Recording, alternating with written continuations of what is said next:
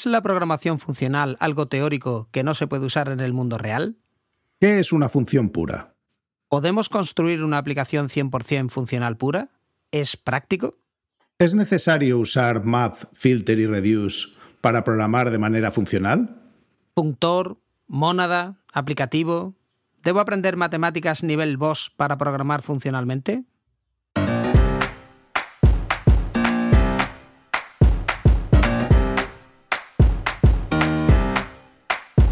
Bienvenidos a Unicode U00D1.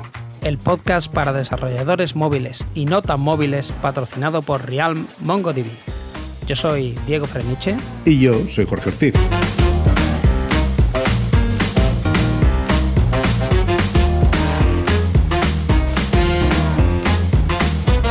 Unicode U00D1, episodio 27, programación funcional.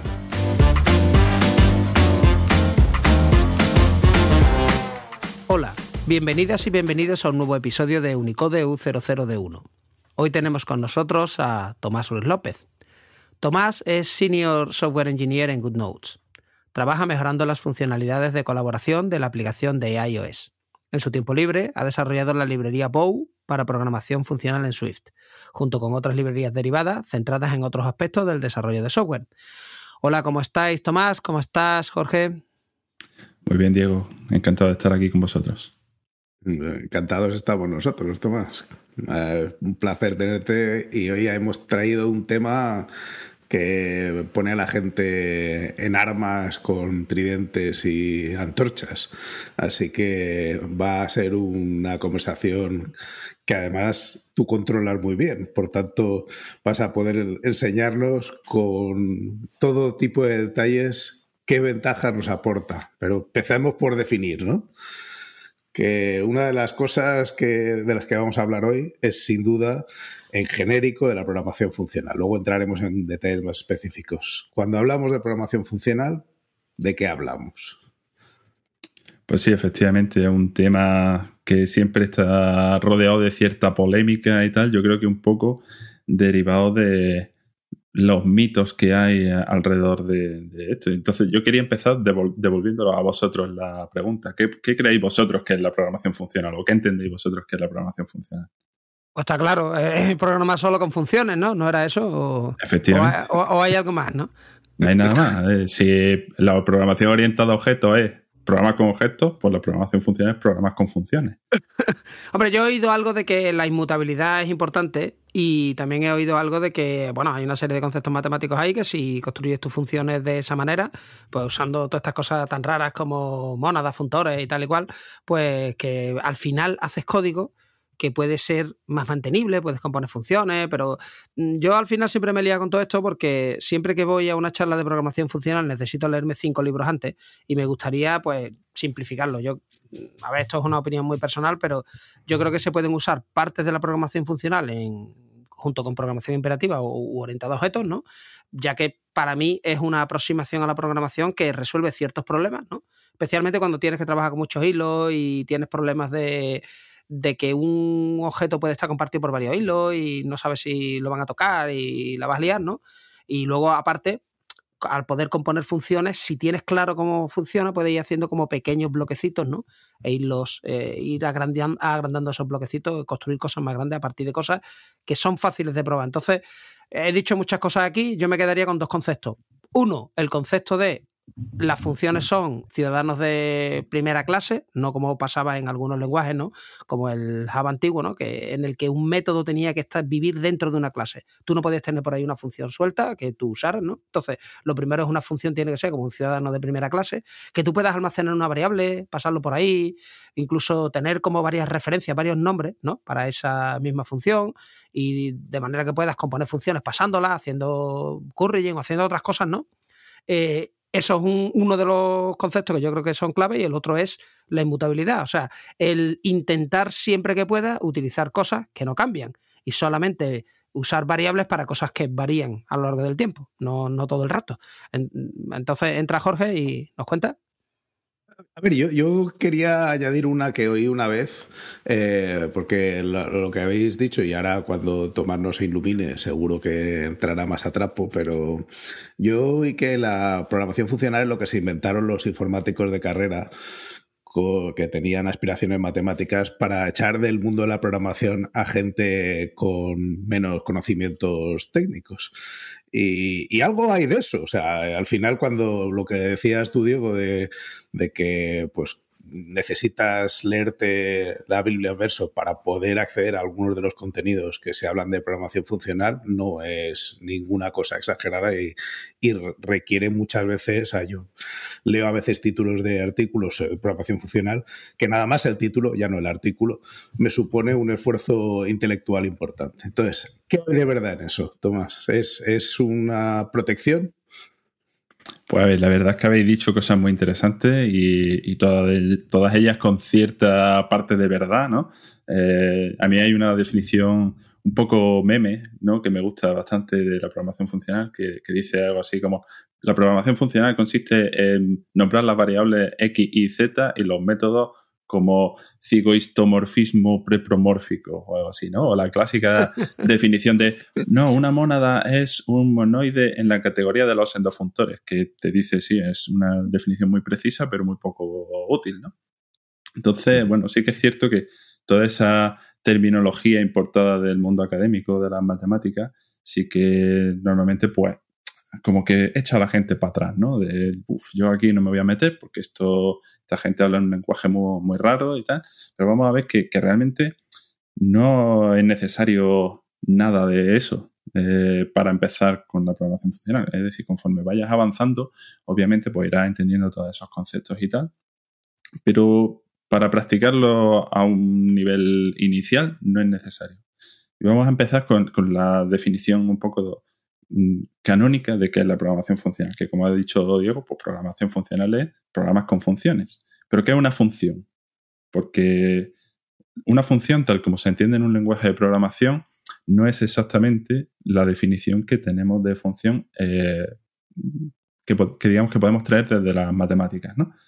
Una función al final es un, trozo de código que recibe eh, unas entradas y devuelve unas salidas.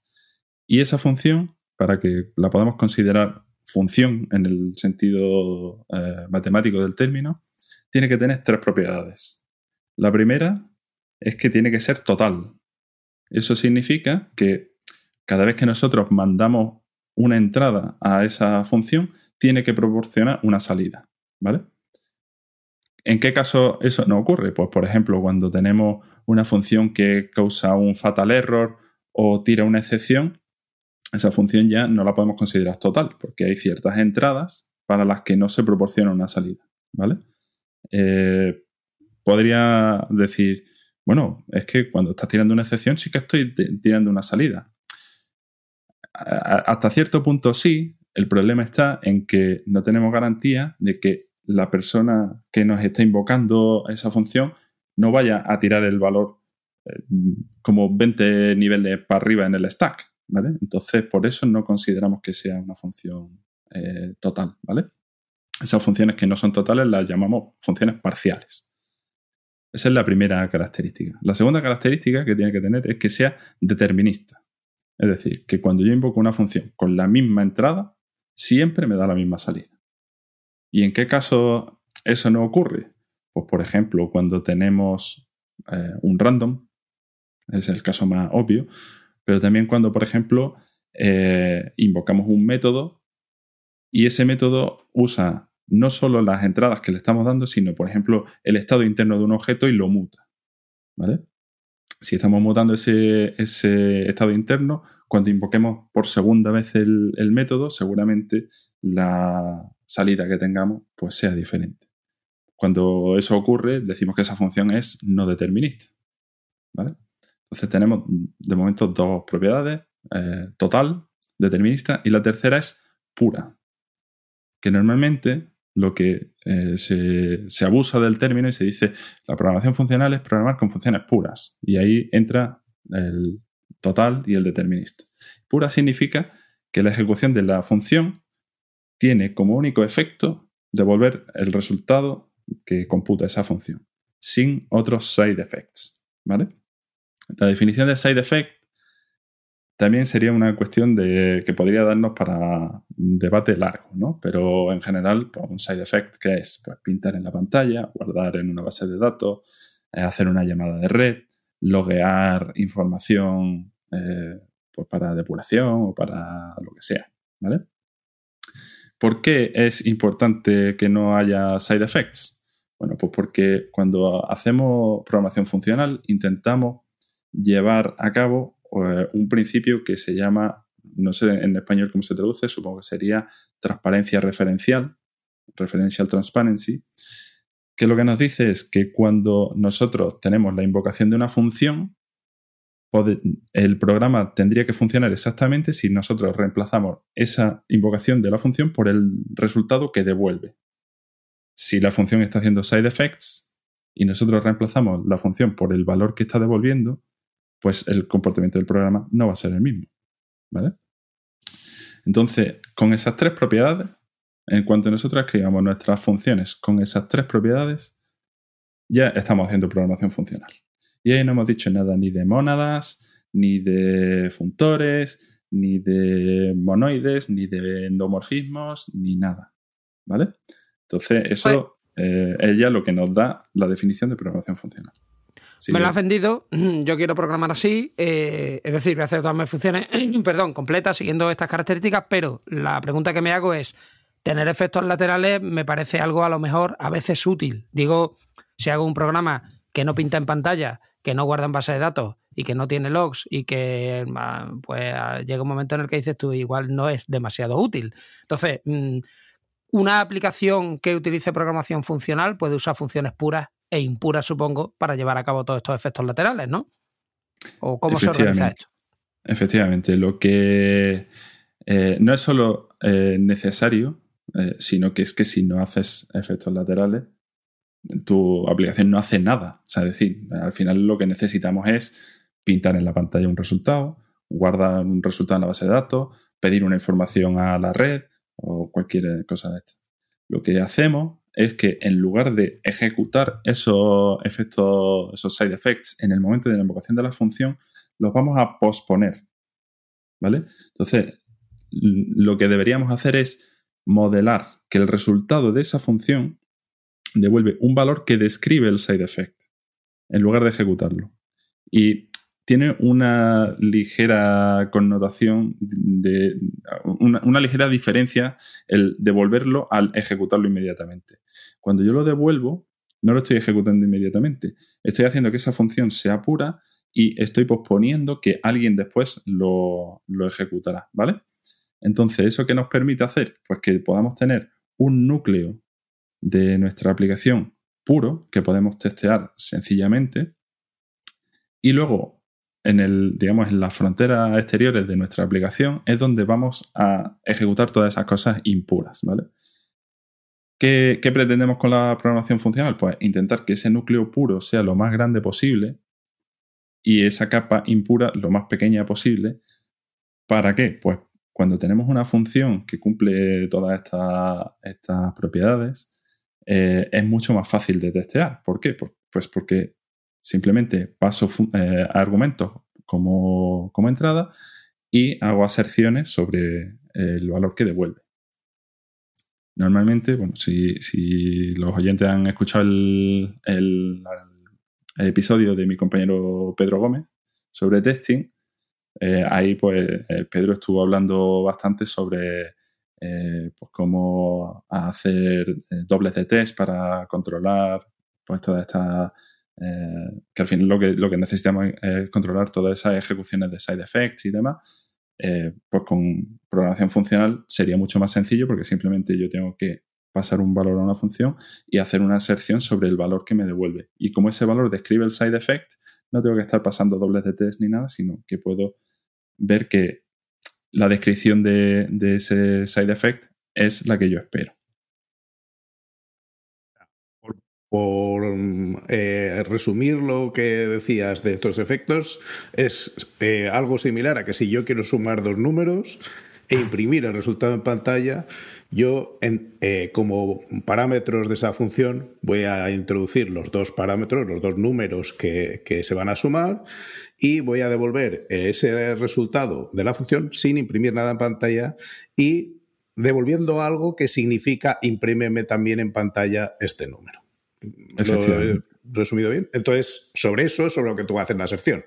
Esto ha devuelto el número resultado y ha devuelto imprimir tanto en pantalla. ¿No? Efectivamente. ¿Y cuándo se ejecutan esas cosas que tú dices que se pospone? O sea, esto para imprimir en pantalla algo simple, pues parece mm, sencillo, pero en el momento en el que tienes varias operaciones, sobre todo cuando las cosas dependen de entradas y salidas de red o de base de datos, como decía Diego antes, eh, hay ahí todo un juego, ¿no? una coreografía para enganchar esas cosas, ¿verdad? Claro, la clave de, todo esto es la composición, ¿vale? Y veremos que en algunos casos quizá eh, las tres propiedades estas que estamos eh, describiendo son a lo mejor demasiado estrictas para los lenguajes de programación que no son puramente funcionales, ¿vale? Porque otros lenguajes son puramente funcionales sí que pueden forzarte a eh, establecer esas características en, la implementación, pero por ejemplo en Swift no tenemos ningún tipo de restricción como esa.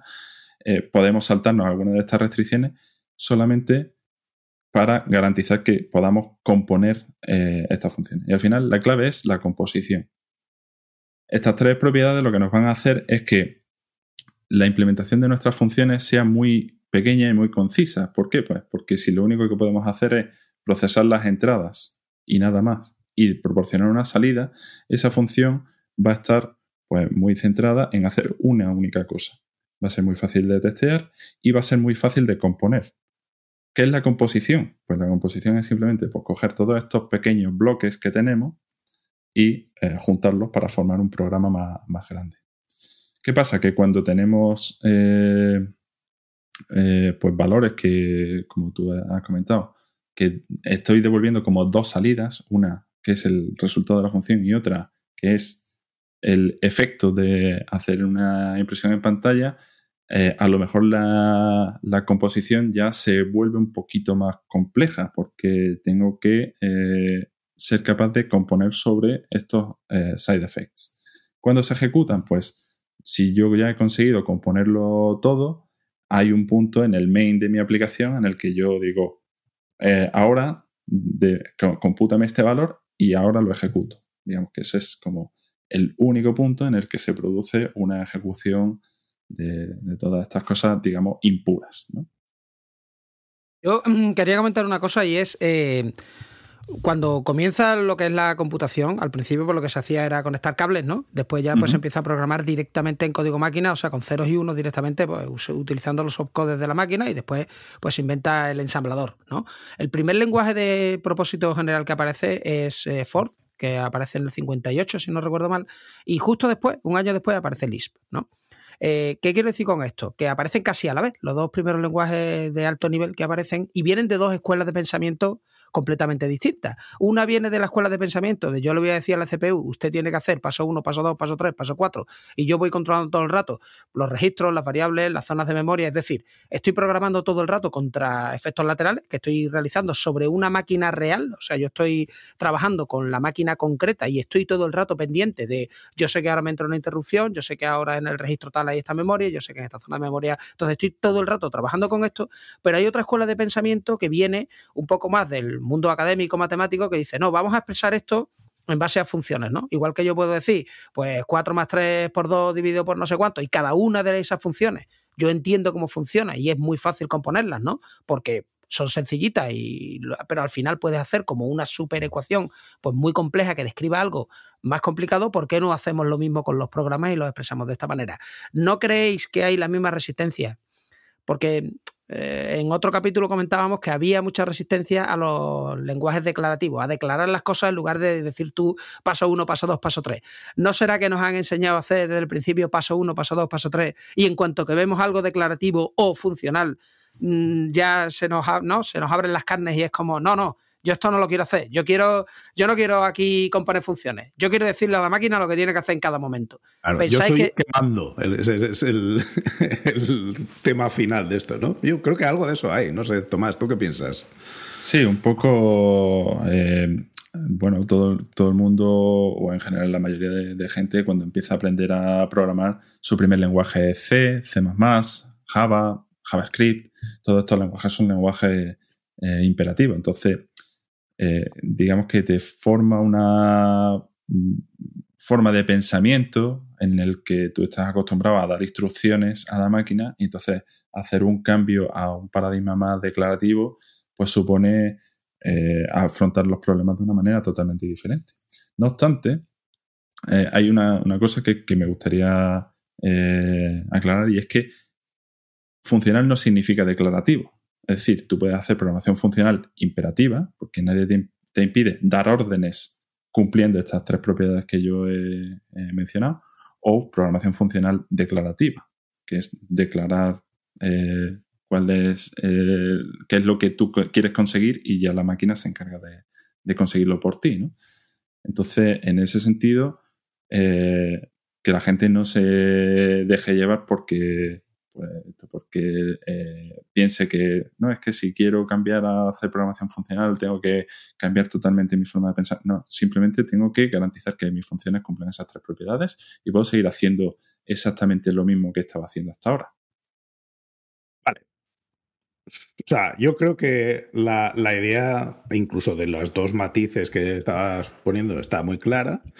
Y has hablado en concreto de una ventaja, de la testabilidad, de la verificabilidad de ese código que escribes así. ¿Hay alguna, alguna otra ventaja a la hora de, mm, comparar una y otra, de comparar imperativa o imperativa y orientada a objetos por meterlas en el mismo saco frente a, la programación funcional, sea declarativa o sea imperativa?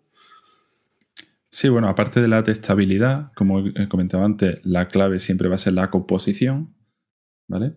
Siempre vamos a intentar, pues, escribir cosas muy concisas que podamos componer fácilmente, separando el código este que nos permite componer, porque al final siempre es lo, mismo, ¿no? Eh, te puede escribir una función que, te permite componer dos funciones Em, y luego, aparte de, eso, para mí una ventaja clave es la capacidad que, que, me habilita la programación funcional para razonar localmente. ¿Qué quiere decir esto? Yo una vez que tengo creada mi función y sé lo que hace, no tengo que estar llevando en mi cabeza qué es lo que está haciendo la función internamente y tal, sino que yo la puedo ver como una caja negra. Eso no ocurre, por ejemplo, en programación orientada a objetos, donde cuando yo invoco un método, normalmente el, método, eh, el objeto que, recibe ese método tiene un estado interno que se puede mutar seguramente a la hora de hacer esa invocación. Con lo cual yo tengo que llevar en mi cabeza en qué estado interno está el objeto, además de lo que yo le estoy pasando. Y que sucesivas invocaciones a ese método pueden cambiar eh, el comportamiento del, método. ¿no? Entonces, el hecho de que yo pueda razonar localmente sobre mis funciones individuales o incluso sobre las funciones compuestas, porque igualmente no se lleva un estado interno. Es decir, yo sé que cuando compongo eh, tres funciones, van a hacer las operaciones pues, o secuencialmente o en el orden en el que las haya compuesto o como sea, ¿vale? Y la veo como algo más a alto nivel, pero siempre como una caja negra, a la que yo le paso valores y me, me devuelve valores. Entonces, esa capacidad de poder razonar creo que, me habilita una forma de, pensar sobre mi código que no me requiere tantos recursos cognitivos eh, a la hora de entender cómo está funcionando el, programa y que seguramente puedo mantener eh, a largo plazo más fácilmente.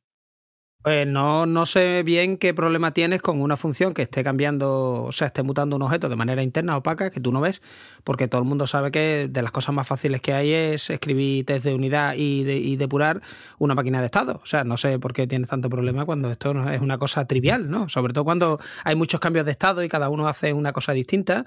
No, no sé, no entiendo. ¿Qué ventaja le ves tú a no tener que hacer eso? Efectivamente, eso es una cosa sencilla que todo el mundo, eh, cuando empieza a trabajar por la mañana, está deseando llegar y decir, hoy me voy a escribir unos tests para una máquina de estados. Sí, sí, lo pones en el estado 1 y después hace un efecto lateral y pasa al estado 2 y entonces vas viendo cómo tu máquina va avanzando hasta que algo dentro de la máquina, en algún estado, pues utilizas una variable global, ¿no? A través de un singleton. Entonces, eh, que, o sea, ¿qué, ¿por qué no son buenos? O sea, cuando siempre se le ataca ¿no? al singleton, ¿tú qué razón darías desde el punto de vista de la programación funcional para decir el singleton igual no hay que usarlo desde dentro o hay que inyectarlo o lo que sea? ¿Tú qué solución darías a eso? Pues simplemente pasar parámetros como eh, pasar parámetros a la función, recibir resultados de la función. Eh, a la larga yo creo que todo el mundo lo, agradece, es mucho más sencillo de, entender y de, y de, testear y de mantener. Vale. Yo creo que Diego y yo ya hemos comprado. Vamos a programar funcionalmente y vamos a buscar ahora mismo en Git ejemplos completos de programas escritos con programación funcional por qué es que hay poca material del que inspirarse y es factible realizar una aplicación completamente eh, utilizando programación funcional, moviendo todos esos efectos que decías a, las, a la parte final de la ejecución, etc. ¿Es, ¿Es viable? Es viable. No significa que sea lo más práctico. ¿vale? Eh, hace un par de años, eh, cuando salió SwiftUI, mi compañero Miguel, Miguel Ángel Díaz, que trabaja también conmigo en GoodNotes, cuando estábamos en, 47 Degrees, pues nos planteamos la posibilidad de decir, oye, ¿sería posible escribir una aplicación 100% funcional, 100% sin saltarnos esto en ningún momento, tanto el frontend como el backend? Y bueno, pues nos pusimos a, manos a la obra y lo conseguimos. Eh, el resultado fue una aplicación que se llama Nef Editor, que bueno, ahora mismo podríamos considerarlo casi deprecado desde que los nuevos playgrounds eh, son prácticamente Xcode en el, iPad, ¿no? Pero lo que queríamos hacer era, usando los antiguos eh, playgrounds, pues poder importar Swift packages para que pudieras programar con tus dependencias en un playground cosa que eh, pues no era posible directamente con el soporte que, daban los playgrounds antiguos. ¿no? Entonces hicimos eh, un backend que tenía una serie de endpoints donde tú podías pedirle eh, tus dependencias y tal. Lo que hacía era devolverte, o sea, hacía un fetch de las dependencias de Git y te devolvía un playground que, tú podías abrir en en la aplicación de Playgrounds. Entonces nuestra aplicación, lo que era la aplicación de iPad, simplemente pues, era un frontend sencillito que pues, tú buscabas tus dependencias, creabas una lista de dependencias que básicamente era pues una capa para no tener que estar escribiendo el Swift package a mano. Eh, hacía la petición a ese servidor, recibía y abría la aplicación de, eh, Swift Playgrounds. ¿vale? Eso Ambos repositorios, tanto el de frontend como el de backend, están eh, disponibles en, la organización de Bow, en Git, en GitHub, perdón. Y ahí puede, ver cualquiera eh, cómo está hecho, ¿vale? Como he dicho, se puede hacer 100%. Otra cosa es que sea práctico, ¿vale? Porque, eh, como he dicho, el, tema de modelar los side effects como valores y tal, pues tiene su complejidad y no siempre es práctico hacerlo al 100%. Eh, como he estado comentando antes, pues lo que nos interesa es tener un núcleo lo más grande posible que sea puro y eh, una capa exterior lo más pequeña posible que sea impura. Y ahí ya entra un poco el trade-off de lo que quiera hacer cada uno. ¿vale? Por ejemplo, al principio he dicho que eh, incluso la definición de side effect podría ser eh, un poco abierta mm, según a quien le pregunte. Y eh, el caso más claro, por ejemplo, es el logging. ¿Hacer logging es un side effect? Pues bueno, no es una cosa que tenga un efecto visible ni siquiera en la aplicación. Es decir, el usuario eh, está ejecutando la aplicación y yo estoy escribiendo en los logs que eso me va a llegar a mí por si hay un crash o lo que sea para poder depurar. Entonces, me interesa traquear que se está haciendo ese side effect y tal. Voy a, incluso a testear eso. Pues seguramente no, no, no es crítico para mi negocio. Entonces, a lo mejor eso me lo puedo saltar. ¿Mi función va a ser impura? Sí. Pero ¿me merece la pena el esfuerzo extra que tengo que hacer de devolver eh, un valor que describe el log para posponerlo, para ejecutar ese log luego en la capa más eh, externa de mi aplicación donde ejecuto todas las cosas impuras? Pues seguramente no. Entonces ahí es donde tenemos que ver si hasta dónde queremos llegar, ¿no? Hay que, hay que hacer un trade-off entre que escribamos código que sea sencillo de leer y, mantenible y tal, y las cosas que queremos eh, pues testear o traquear o, lo que sea. Mira, ayer estaba viendo eh, código de una persona que estoy mentorizando y en este código pues había una función que lo que hacía básicamente hacer una petición, ¿no? Típica clásica, ¿no? En otro hilo, cuando me vienen los datos, hago un parseo de JSON y cuando he parseado el JSON bien, pues lo devuelvo, ¿no? Si yo quisiera, porque claro, ahí se ven claramente que hay varios pasos, ¿no? Lo primero es yo hago una petición, o sea, primero compruebo que la URL que tú tienes es correcta, o sea, que la puedo construir adecuadamente, o sea, la URL me gusta.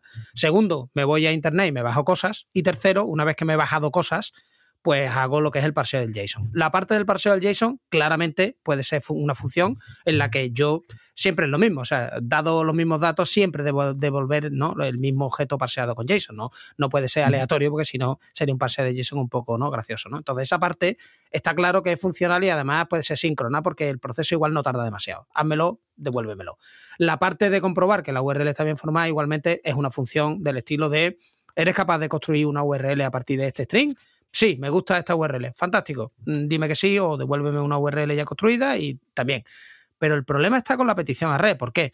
O una petición a una base de datos o una petición a un sistema externo, que esté fuera de la memoria de nuestro proceso. ¿Por qué? Porque yo hago una petición a red y puede ser que no haya red, puede ser que me devuelva un error 400, ¿no? Eh, Estás equivocado con la URL, aunque sea correcta, o puede ser que el servidor falle, porque los servidores también están caídos y te devuelva un 500, o puede ser que no me devuelva lo que yo espero. Entonces, todo esto, o sea, la parte de red que sería, entiendo yo, impura, ¿cómo lo conectas tú con la parte o cómo retrasas eh, el efecto hasta que lo puedes hacer? Eh, pues bueno, normalmente ese tipo de llamadas, las que son impuras, suelen ser llamadas asíncronas, ¿no? Eh, tanto pintar en la pantalla como hacer una consulta a una base de datos o, una petición de red y tal. Y normalmente, pues, la solución clásica que hemos tenido siempre era un callback. Ahora tenemos async await, que quizá ahora podemos hablar un poco de, de eso o eh, hasta el año pasado teníamos RX Swift o Combine o frameworks similares.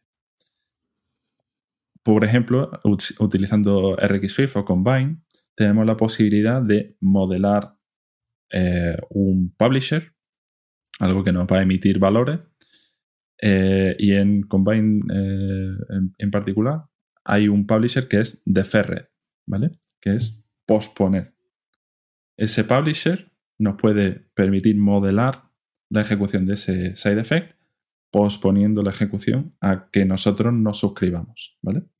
Entonces, simplemente con eh, escribir tu función de petición de red devolviendo un publisher que es defer, cuando tú invocas esa función no va a ocurrir el, side effect. Tú puedes ver luego, cuando te suscribes a ese publisher, es cuando se va a ejecutar el side effect.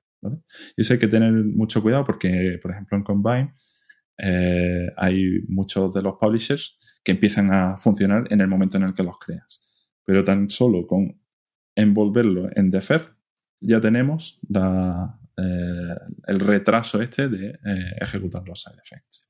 La conversión de, caliente en frío. A frío, correcto.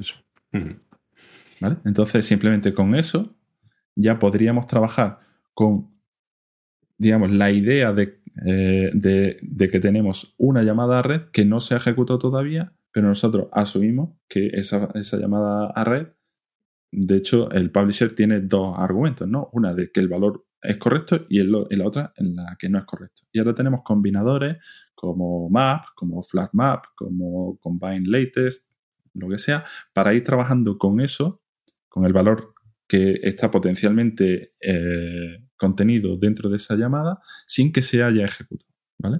Entonces, eso nos permite ir encadenando llamadas, que al final es componiendo eh, funciones, nos da una descripción de nuestro programa sobre la que podemos hacer aserciones y como venimos diciendo, en la capa más exterior, más impura de nuestra aplicación, cuando nos suscribimos es cuando se ejecutan esas llamadas.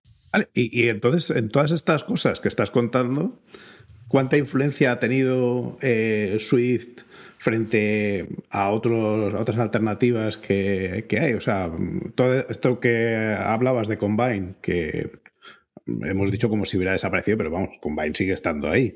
Eh, eh, ha ayudado la recursión de cola, esta famosa que Swift, hasta por lo menos donde yo sabía, no tenía, ha, impedido cosas que, se, que ayuda y que ha puesto problemas en Swift para hacer cosas en programación funcional.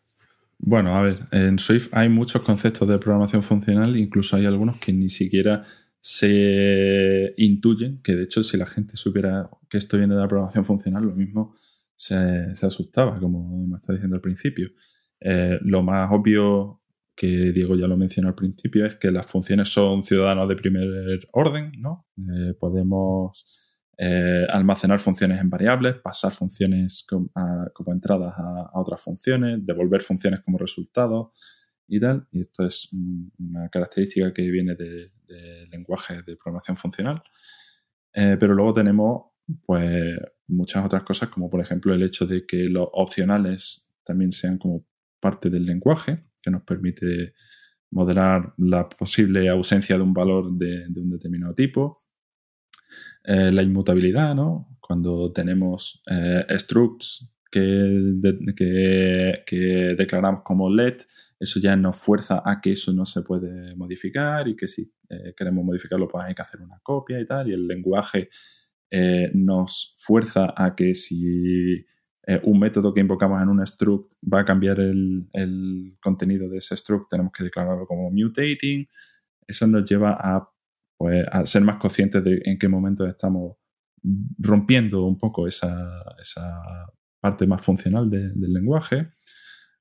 el hecho de que sea muy fuertemente tipado, de que tenemos que declarar nuestros tipos para eh, restringir las posibles entradas o salidas de las funciones, el hecho de que tengamos eh, los enumerados con tipos asociados, eso es una, cuestión que se llama eh, tipo suma, porque a diferencia de los structs o las clases que se, llaman tipos producto, porque necesitamos un elemento de, de cada uno de los campos que determina para crear ese objeto, en el caso de los tipos suma, solamente necesitamos uno de alguno de los cases que está definidos en, ese enumerado. Esas son las cosas más obvias, pero luego, por ejemplo, tenemos eh, todo lo nuevo que hemos incorporado en, las últimas mejoras de concurrencia, actores, async await y todo esto también viene influenciado por la programación funcional o incluso los eh, key paths. Los key paths son eh, una herramienta muy, muy útil para también referenciar campos de, un struct o de una clase de manera genérica que viene de una rama dentro de la programación funcional eh, que son las ópticas. Y ahí nos daría también para hablar eh, en profundidad, pero bueno, una óptica así a, grosso modo, pues es una estructura que nos permite eh, centrarnos en una parte de un todo, es decir, por ejemplo, en un campo de un struct. Y nos permite a la vez, pues, cuando tenemos estructuras eh, inmutables anidadas, centrarnos en, una, en un campo dentro de varios niveles de anidación de una manera eh, pues muy componible y, sencilla sin tener que estar pues, modificando cada una de las capas que estamos intentando acceder. Pero yo tengo dos preguntas. La primera es, entonces, eh, yo para programar eh, de manera funcional, ¿tengo que usar obligatoriamente map, reduce, filter y un lenguaje que esté basado en paréntesis, estilo Clojure y Lisp, o si no, no soy un programador funcional de verdad? Esa es la primera pregunta. Y la segunda sería, ¿esto de los higher candidate types, eso, eso qué es? O sea, eso de los tipos de un orden superior, eso, eso qué es lo que es Por favor, proceda. Procedo. Pues no es necesario usar map, reduce, filter y demás. Como hemos dicho, pues simplemente eh, con que tus funciones cumplan esas tres propiedades, tú luego ya te apañarás para componerlas. Sí que es cierto que en el momento en el que empieces a tener eh, tipos que describen eh, efectos, necesitarás utilizar estas funciones de map, reduce, filter o lo que sea para poder acceder al contenido potencial de esos tipos. Es decir, cuando tú tienes un publisher de int eh, y quieres acceder a ese int, la única forma que tienes de acceder es a través de esos combinadores, map, reduce, filter y demás. Respecto a la segunda pregunta, que, es los higher kind types, pues a mí me gusta definirlo como eh, el siguiente nivel de los genéricos. ¿vale? Swift nos permite hacer declaraciones de, de tipos genéricos, tipo array de element, optional de wrapped, publisher de value error, result, por ejemplo. Digamos que podemos abstraer sobre el valor contenido, ¿vale? Pero no podemos hacer una abstracción sobre el valor contenedor. Es decir, no podemos decir, esta función recibe un algo de int. ¿Vale? Es decir, no podemos escribir una función. Sí podemos escribir una función que recibe un array de cualquier cosa, pero no podemos hacer una función que recibe un cualquier cosa de int, por ejemplo, o de bool o de string. ¿Vale? Y eso no está soportado en, en Swift, tal cual. Pero eh, es una característica que se puede simular con los genéricos normales eh, para pues, poder tener esa funcionalidad. Y eso es lo que eh, implementé yo en, en ¿vale? No es una emulación sencilla. Bueno, es decir, si ves el código, sí es sencillo, pero te requiere escribir tus tipos de una determinada manera para que puedas utilizar esa emulación. No es una cosa que tú puedas conseguir out of the box. ¿no? Tienes que eh, escribir tus tipos de una determinada manera para tener. O puedes usar mi, truco favorito, que es usar any optional, ¿no? Que ese es el tragabolas que se lo traga todo. O sea, ese es como el, ¿no? el boy pointer y ahí, ah, uh, lo defino esto como any y ya, uh, ya dentro harás tú el cache que tengas que hacer haciendo introspección y viendo si esto realmente contiene lo que tú esperas. Pero al final, ¿no? Es como la solución cuando dices tú, oye, yo necesito que esto sea cualquier cosa, de una raíz de lo que sea, ¿no? Y no sé lo que me van a pasar por aquí. Pues pásalo como any eh, opcional y sé feliz. O sea, después te cascará y tal, ¿no? Pero bueno, eh, como poderlo pasar, lo puedes pasar. La idea es intentar no tener que, hacer eso eh, para no romper por una de las características del lenguaje que es más potente, que es el que sea fuertemente tipado, que es lo que lo hace pues, mucho más seguro y que nuestros programas pues, tengan más sentido. ¿Y, tú crees que lo añadirán? ¿Que esto será una funcionalidad que se añadirá en el futuro? ¿Hay algún, algún Swift Evolution de estos proposals que esté proponiendo los, los tipos de orden superior? De, como propuesta, no. Sí que hay un manifiesto de genéricos en el que en algún momento se ha mencionado. Eh, de todas maneras, la propuesta que hay no es que sea muy detallada, entonces no parece como que sea una cosa urgente y de hecho cada vez creo que va siendo casi más innecesaria en, cierta forma. ¿vale? ¿Por qué? Pues porque se están añadiendo eh, las funcionalidades que se necesitan como muy ad hoc. Por ejemplo, en el caso de este de Async Await, pues se podría haber hecho más sencillo o más, general eh, dando soporte a higher kind types. Sí, de hecho, en Bow, em, con los tipos que teníamos y, y, cierta funcionalidad adicional que eh, se, incorporó, se podía hacer una programación similar a Async Await, no solo con Async Await, sino con cualquier otro tipo eh, que, tuviéramos. Por ejemplo, el, lenguaje tiene soporte para trabajar con opcionales con iflet o wordlet, ¿no? Pero ese soporte no está disponible para trabajar con result, por ejemplo, o con eh, publishers de combine o con observables de RX o lo que sea. con el soporte de Higher Kind Types que tenemos emulado en, en Bow, se puede tener esa sintaxis eh, sin necesidad de estar teniendo callbacks y, y flatmap anidados y demás, eh, de una manera bastante sencilla. ¿Qué pasa? Que, bueno, pues los diseñadores del lenguaje prefieren eh, dar esa sintaxis específica para optional y específica para sync await, aunque conceptualmente es lo mismo, pero supongo que es porque es más sencillo para los programadores aprender esas features de manera individual que pues, dar un soporte muy genérico que sea mucho más difícil de, entender. Un reto, porque vamos, mm, hay muchas cosas que, que, has contado que yo desde luego me gustaría entrar en más detalles, pero hay algunas que todo el mundo oye cuando oye hablar de programación funcional y que no hemos llegado, aunque las hemos mencionado, no hemos llegado a definir. ¿Puedes definirnos en dos, tres frases eh, qué es un funtor, qué es una mónada, qué es un aplicativo y para qué sirve? Eh, pues sí, realmente los nombres son un poco eh, extraños, un poco esotéricos. vienen de, de, una rama de las matemáticas que es la teoría de categorías, que realmente no es necesaria, eh, es decir, no tienes que estudiarla para eh, aprender programación funcional. Yo sí, una vez que ya te metes, sí considero que es interesante, pero ya un poco por amor al conocimiento.